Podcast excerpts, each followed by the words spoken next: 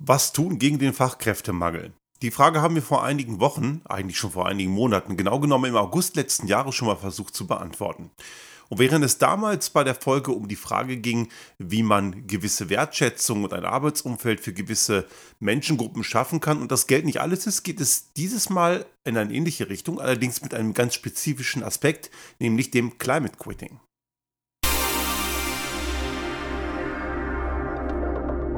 Der Restart Thinking Podcast. Ideen und Lösungen für die Transformation der Wirtschaft und Gesellschaft für das 21. Jahrhundert.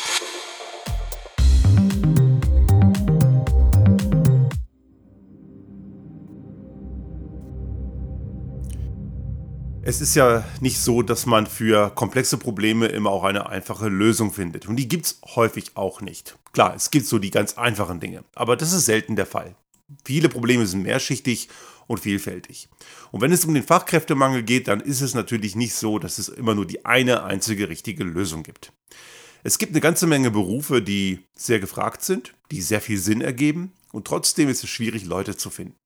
Also es sind hier mehrere Fragestellungen, die da ineinander greifen. In dieser Folge möchte ich mich allerdings ganz besonders auf die Frage des sogenannten Climate Quitting fokussieren. Climate Quitting ist etwas, was man vielleicht noch nicht so oft gehört hat, während zum Beispiel Silent Quitting oder Quiet Quitting schon häufiger passiert ist. Auch das noch nicht gehört? Kann passieren. Das sind alles so gewisse Dinge, die im Hintergrund laufen und die nicht so offensichtlich sind.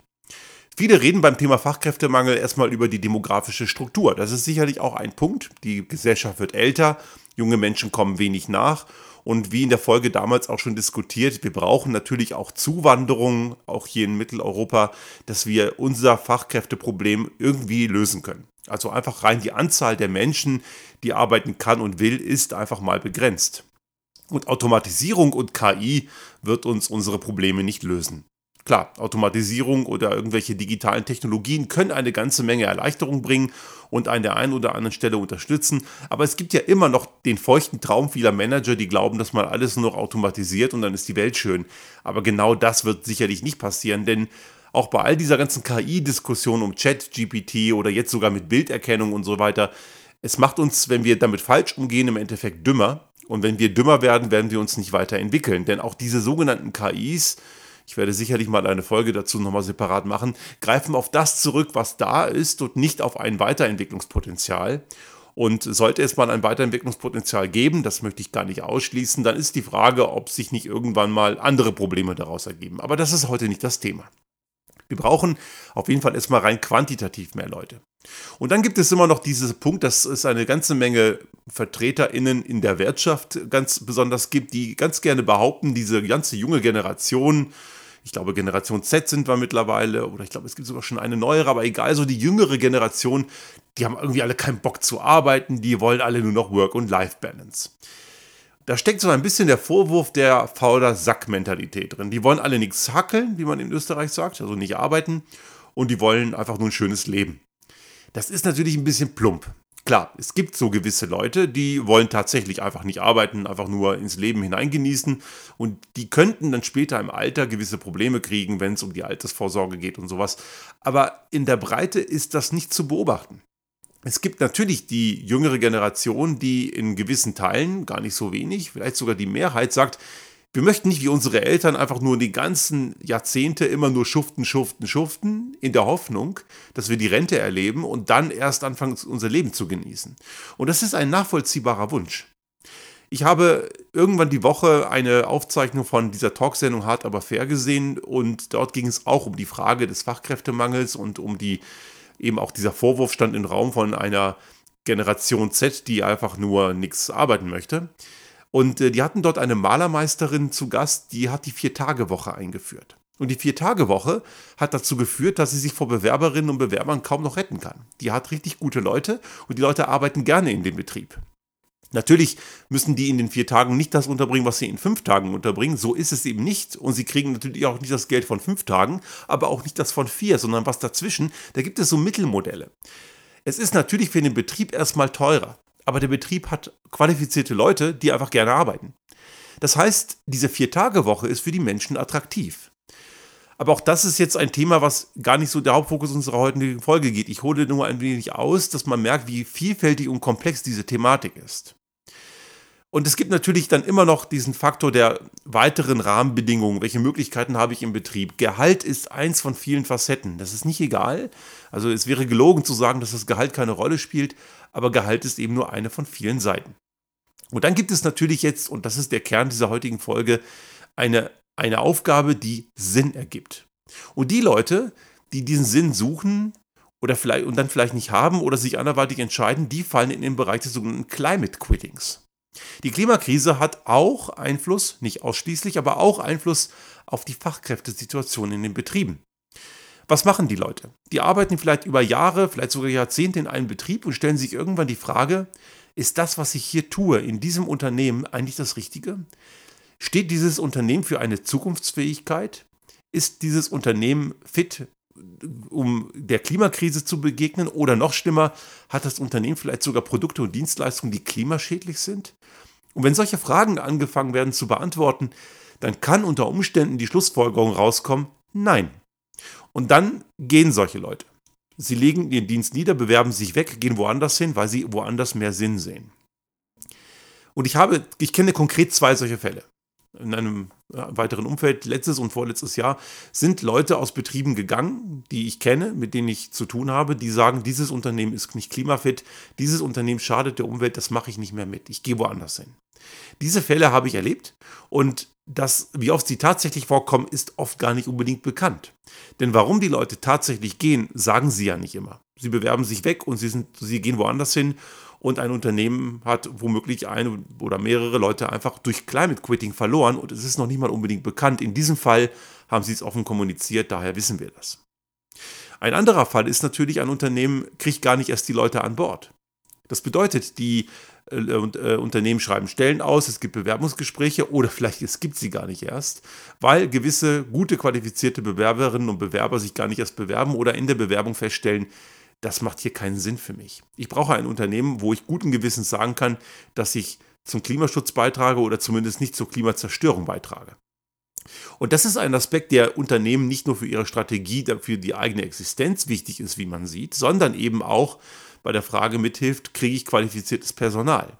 Denn die Menschen, die Climate Quitting betreiben, beziehungsweise gar nicht erst in ein Unternehmen kommen, weil sie diese Frage stellen, sind eher genau die Sorte von Mitarbeitenden, die man haben will. Das sind Leute, die denken halt sehr, sehr konkret über ihre eigene Verantwortung, über ihr Wirkungsfeld nach. Die denken weit über ihr eigenes Silo hinaus. Also das ist genau das Profil, wonach man sich eigentlich sehnt als Arbeitgeberin oder Arbeitgeber. Und genau diese Leute schreckt man damit ab, weil man selbst mit dem eigenen Unternehmen eine schlechte Strategie hat und womöglich sogar klimaschädliche Produkte oder Dienstleistungen verkauft. Ich habe einige Male schon gesagt und ich freue mich natürlich immer, wenn ich zitiert werde in den Medien und das ist einige Male schon passiert. Unternehmen, die heute nicht die Klimatransformation anfassen und anpacken, die wird es in zehn Jahren nicht mehr geben oder die werden zumindest große Probleme haben. Ich bin nach wie vor davon überzeugt, denn Unternehmen müssen sich massiv transformieren. Wir erleben das gerade in dieser total schwachsinnigen E-Fuel-Diskussion. Ich habe gerade vorgestern auf LinkedIn einen Beitrag von einem, ich habe vergessen, wie der hieß, der nennt sich Chief Economist Wirtschaftswoche. Der teilt dann immer so ganz krude Thesen und der haut dann solche Sachen raus, wenn man also den Verbrenner sterben lässt, dann droht die Deindustrialisierung Deutschlands oder Europas oder sowas. Ähm, das ist natürlich vollkommener Quatsch. Genau das Kleben an diesem alten Mist fördert die Deindustrialisierung. Dazu haben wir auch kürzlich eine Folge gemacht. Aber genau das ist das Ding. Wenn man also diese Transformation nicht schafft und jetzt um dem Beispiel zu bleiben, der Verbrenner ist tot, da kann man jetzt drehen und wenden, wie man will. Und diese ganze E-Fuels-Diskussion ist schwachsinnig, weil es eh nicht genug davon gibt. Und wenn man sie heute auf Anhieb komplett herstellen würde, hätte man eh nicht genug oder man müsste extrem viel fossile Energie dafür einsetzen. Da kann man es gleich fossil verbrennen. Das ist wahrscheinlich laut aktuellen Studien sogar weniger emissionsintensiv als diese synthetische Plörre. Und sollte es mal genügend Erneuerbare geben, wir werden nie genug haben. Das bedeutet, das ist eine komplette ähm, Scheindebatte und es geht ja längst besser. Und das Problem ist, wenn man diese Aussicht stellt, ihr könnt ja weiter äh, durch synthetische Kraftstoffe wieder Verbrennerplörre fahren, dann würde man ja diesen Bestandsflotten von Verbrennerkisten gar nicht reduzieren. Die bleiben ja dann weiterhin auf hohem Niveau oder werden sogar noch mehr, wenn es blöd läuft. Und dann bleibt das Problem bestehen. Also das ist so ein, so ein Teufelskreis, an dem, in dem man da reingeht. Aber das ist alles hinreichend diskutiert worden, das kapieren solche Leute nicht. Sie haben einfach Angst vor Veränderung. Aber genau diese Branche, die jetzt jammert, und einige tun das, Mimimi, wir haben jetzt aber, wenn man, wenn man diesen sogenannte Verbrennerverbot, haben wir darüber gesprochen, was keins ist, aber wenn das so kommt, dann äh, haben wir hier eine Deindustrialisierung. Da kann ich immer nur sagen, wenn das so wäre, was ich ehrlich gesagt nicht glaube, aber wenn das so wäre, selber schuld. Denn die Warnungen und die, äh, die Hinweise, in welche Richtung sich Dinge entwickeln, die gibt es seit über zehn Jahren. Eigentlich sogar noch länger. Ich habe 2007 schon mal, als ich damals noch bei einem großen deutschen Automobilkonzern war, einen Vorschlag dazu gemacht, Dazu wurde ich dann abgewatscht und ich solle nicht die Zeit verschwenden und Elektroauto sei nur was für Ökospinner. Das war 2007. Also die Warnzeichen waren schon klar und man hat einfach selber lange Zeit nichts getan. Wobei ich sage, mittlerweile die deutsche Autoindustrie hat zwar nicht die Mobilitätswende verstanden, weil die glauben halt immer noch, die Zukunft gehört rollenden Blechkästen. Das ist ein anderes Thema. Aber bis auf, ich glaube, BMW hat noch ein paar Verständnisprobleme, bei Porsche sowieso, die kapieren sowieso nichts.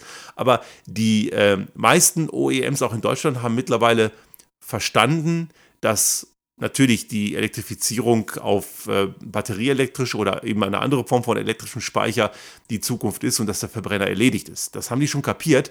Sie machen natürlich noch den Fehler und versuchen noch möglichst lange den alten Mist weiter zu verkaufen, obwohl es verantwortungslos ist. Und das wäre jetzt so ein Punkt, ob ein, die einen oder anderen Bewerberinnen und Bewerber sagen, ich gehe nicht zu einem deutschen Autohersteller, die wollen zwar elektrifizieren, aber die nächsten Jahre noch möglichst viel Verbrenner verkaufen, weil sie damit noch einen großen Reibach machen. Ist natürlich immer so eine Sache. Ne? Also klar, ist es ja noch erlaubt, vernünftig ist es nicht. Und es wäre wirklich sehr konsequent, wenn sie sagen würden, wir machen das nächstes Jahr nicht mehr. Gehört sehr viel Mut dazu, ist natürlich ein sehr harter Einschnitt, aber es ist halt so, dass sie diese Transformation jetzt zwar angenommen haben, hat lange gedauert, dass sie es tun, aber sie haben diese Transformation, die machen sie halt nur so, so weit, wie sie es müssen. Also sie machen es nicht aus Überzeugung, sondern weil sie es mehr oder weniger müssen. Dieses Climate Quitting hat aber sicherlich Auswirkungen auf deren Belegschaft. Das können die nur gar nicht unbedingt genau beziffern, aber es gibt eine ganze Menge Leute, die suchen sich halt Jobs, die einfach mehr Sinn ergeben. Zusätzlich zu der Frage der Arbeitszeitmodelle und der sonstigen Anreize. Ich habe vor zwei Jahren war es, glaube ich, 21, war eine Messe in Münster, wo es um, um, um Verkehrswegetechnik im Bahnbau ging. Wurde ich eingeladen von einem, einem meiner Kunden und ich bin dort gewesen und habe mir diese Messe angeschaut, war durchaus sehr interessant und da gab es einen Stand vom VDEI oder VDI, sagen die sogar selber, der Verband der deutschen Eisenbahningenieure. Und das ist ein Berufsverband, der, an, der auf der Messe natürlich auch vertreten war und dort haben die auch ganz intensiv Veranstaltungen gemacht, um junge Menschen zu, daran zu locken, ein Fach zu studieren, was in die Richtung geht. Bahntechnik kann man ja studieren oder in Ingenieursberufe oder Leute, die im Studium sind und dann in die, in die Wirtschaft gehen, ihren Beruf suchen, die haben ganz stark natürlich nicht nur für die Mitgliedschaft in ihrem Verband geworben, sondern auch für die Berufe im Verkehrswegebau im Bereich der Bahntechnik. Und da, die hatten dort ein ganz inspirativen Redner von der DB Netz, von der, von, der, von, der, von der Tochter der Deutschen Bahn, die für die Netze zuständig ist. Und der hat das schön gesagt. Das Schöne in unserem Berufsfeld, in dem wir sind, dieses Berufsfeld gibt Sinn. Das hat einen Sinn, das ist zukunftsfähig. Ja, es mag auch vielleicht für manche Leute Sinn ergeben, irgendwie in einem Unternehmen äh, zu arbeiten. Da hat er auch Porsche genannt, so, dass irgendwelche Leute sich ein Statussymbol kaufen, womit sie sich dann irgendwie wertiger fühlen. Aber das ergibt einfach erstmal keinen Sinn aber zumindest vielleicht für den Einzelnen fühlt sich in dem Moment gut, aber für die Gesellschaft, für die Mobilität von morgen ist so ein rollender Blecheimer, egal in welcher Form, aber erst recht in dieser verschwenderischen Form wie aus Zuffenhausen, macht er keinen Sinn. Und das hat er natürlich nicht so wortwörtlich gesagt, aber er hat, das, er hat den Namen klar gesagt, er hat das so formuliert. Und da hat er recht, denn die Mobilität von morgen ist nicht Auto. Das haben auch wirklich viele noch nicht kapiert. Aber dieser Sinn, hat dazu geführt, auch dieser, diese, diese Formulierung, also da waren eine ganze Menge junge Leute, die auch danach mit ihm in die, ins Gespräch gekommen sind. Also da waren, natürlich muss man sagen, es war eine Verkehrswegebaumesse für die Bahn, da waren eh schon die, die interessiert sind. Es ist nicht repräsentativ, aber man hat schon gemerkt, dass die Leute auf dieses Thema angesprungen sind. Weil die jungen Studierenden dort, die könnten ja auch in andere Berufe gehen. Die gehen da halt hin. Münster ist ja eine Unistadt da gibt es ja auch viele andere Studienfächer und äh, natürlich gehen Studierenden dahin, um ähm, rauszukriegen, was es da so gibt. Und die könnten sich auch anderweitig interessieren, aber dass sie darauf angesprungen sind, auf diese Sinnhaftigkeit dieser Berufswege, das zeigt ja ein Stück weit, dass das so falsch nicht sein kann. Natürlich ist es nicht repräsentativ, aber es zeigt eben, dass dieser äh, Redner von der DB Netz die, äh, den Nerv da getroffen hat.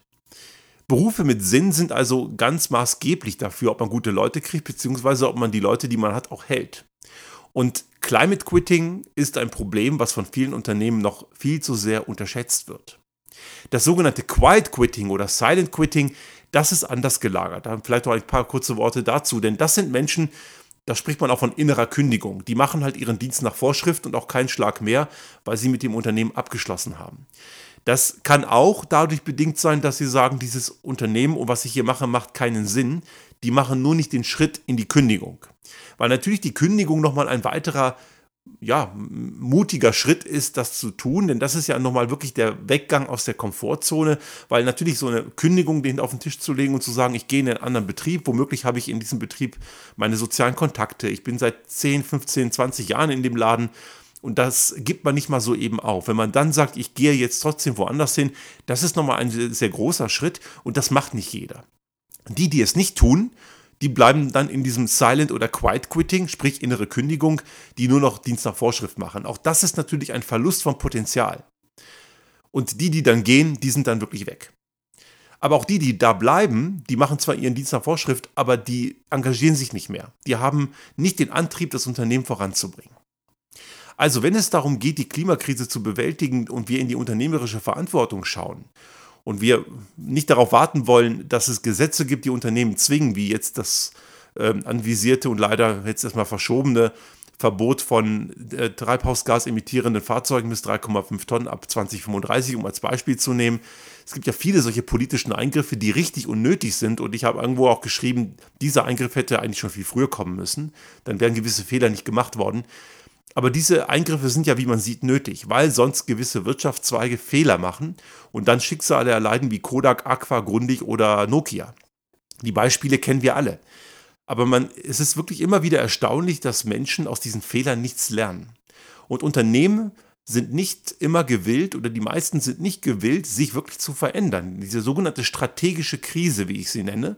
Die strategische Krise ist etwas, das Unternehmen durchlaufen, während sie in einem grundsätzlich monetär, wirtschaftlich guten Zustand sind, aber bereits falsche Weichenstellungen getroffen wurden. Also sie laufen in eine Richtung, die nicht zukunftsfähig ist. Und das rächt sich allerdings erst einige Jahre später. Manchmal sind es auch Jahrzehnte. Aber wenn man sich heute nicht anfängt zu verändern, hat das, ist das morgen ein Problem. Und gewisse Veränderungen laufen nicht schlagartig. Die laufen halt über mehrere Zyklen, über viele Jahre oder gar Jahrzehnte. Und auch da schlägt natürlich die Problematik zu, dass viele Führungskräfte mit kurzfristigen Anreizen vergütet werden. Boni im Bereich von wenigen Jahren.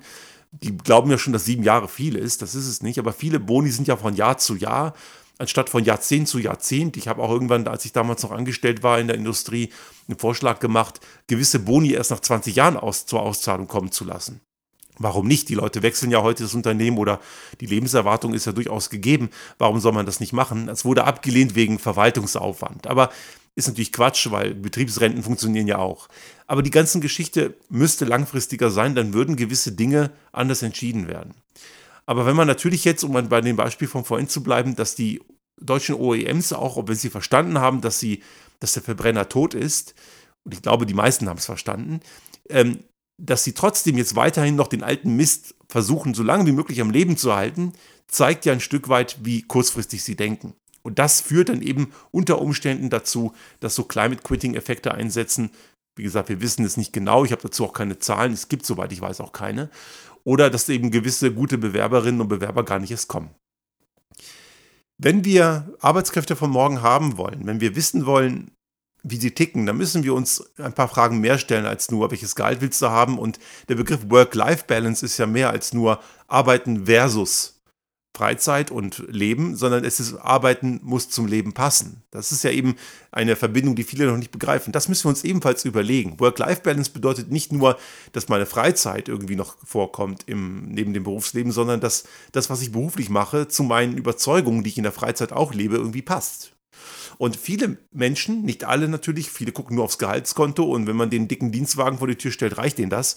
Aber das sind nicht die Bewerberinnen und Bewerber, die man haben will. Das sind genau die Vollhonks, die ein Unternehmen nicht voranbringen. Denn die wollen ja nichts ändern. Das soll ja einfach nur für sie in dem Moment gut sein. Das ist so akute Bedürfnisbefriedigung. Die sind tendenziell die sogenannten Gesternkleber, von denen ich letzte Woche sprach. Wir wollen ja Leute haben, die aufgeschlossen sind für Neues, die sich verändern, die, die natürlich diese Veränderung auch ins Unternehmen reinbringen. Eine gewisse Unruhe in einem gesunden Rahmen ist in so einem Unternehmen verdammt gut und die sollte man auch ruhig haben, weil das bringt am Ende die Veränderung und die Verbesserung. Und diese gesunde Unruhe, diese Veränderungsbereitschaft, die gibt es nur, wenn man einen Sinn sieht in dem, was man tut. Und die Unternehmen, die diese Mensch, mit, mit Menschen an Bord haben, die den Sinn sehen und diese Veränderung machen, das sind die, die sich am besten entwickeln. Und das sind die, die ihre strategische Krise gar nicht erst entstehen lassen oder bereits im Keim ersticken, weil sie in der Lage sind zu antizipieren, was sie heute tun und welche Auswirkungen das für die Zukunft hat. Wir haben vor einigen Wochen eine Folge gemacht zur Gefahr des Wirtschaftsstandorts Europa und der ist in Gefahr. Und der ist genau wegen den Leuten in Gefahr, die ständig am Gestern kleben, die Kernenergie geil finden, die E-Fuels geil finden, die einfach nichts verändern wollen. Und genau, wenn solche Leute in unternehmerischer Führungsposition sind, dann sind das genau die Leute, die Climate Quitting mit am meisten provozieren und dadurch fehlen denen am Ende auch die guten Leute.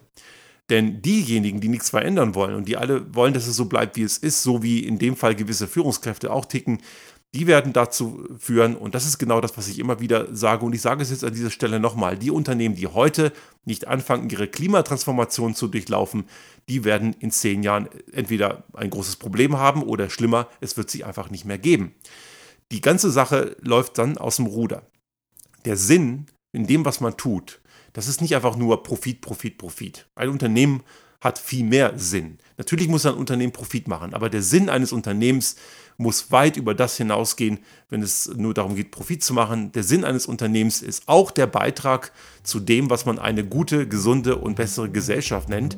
Und das nicht nur in der Gegenwart, sondern insbesondere auch für die Zukunft.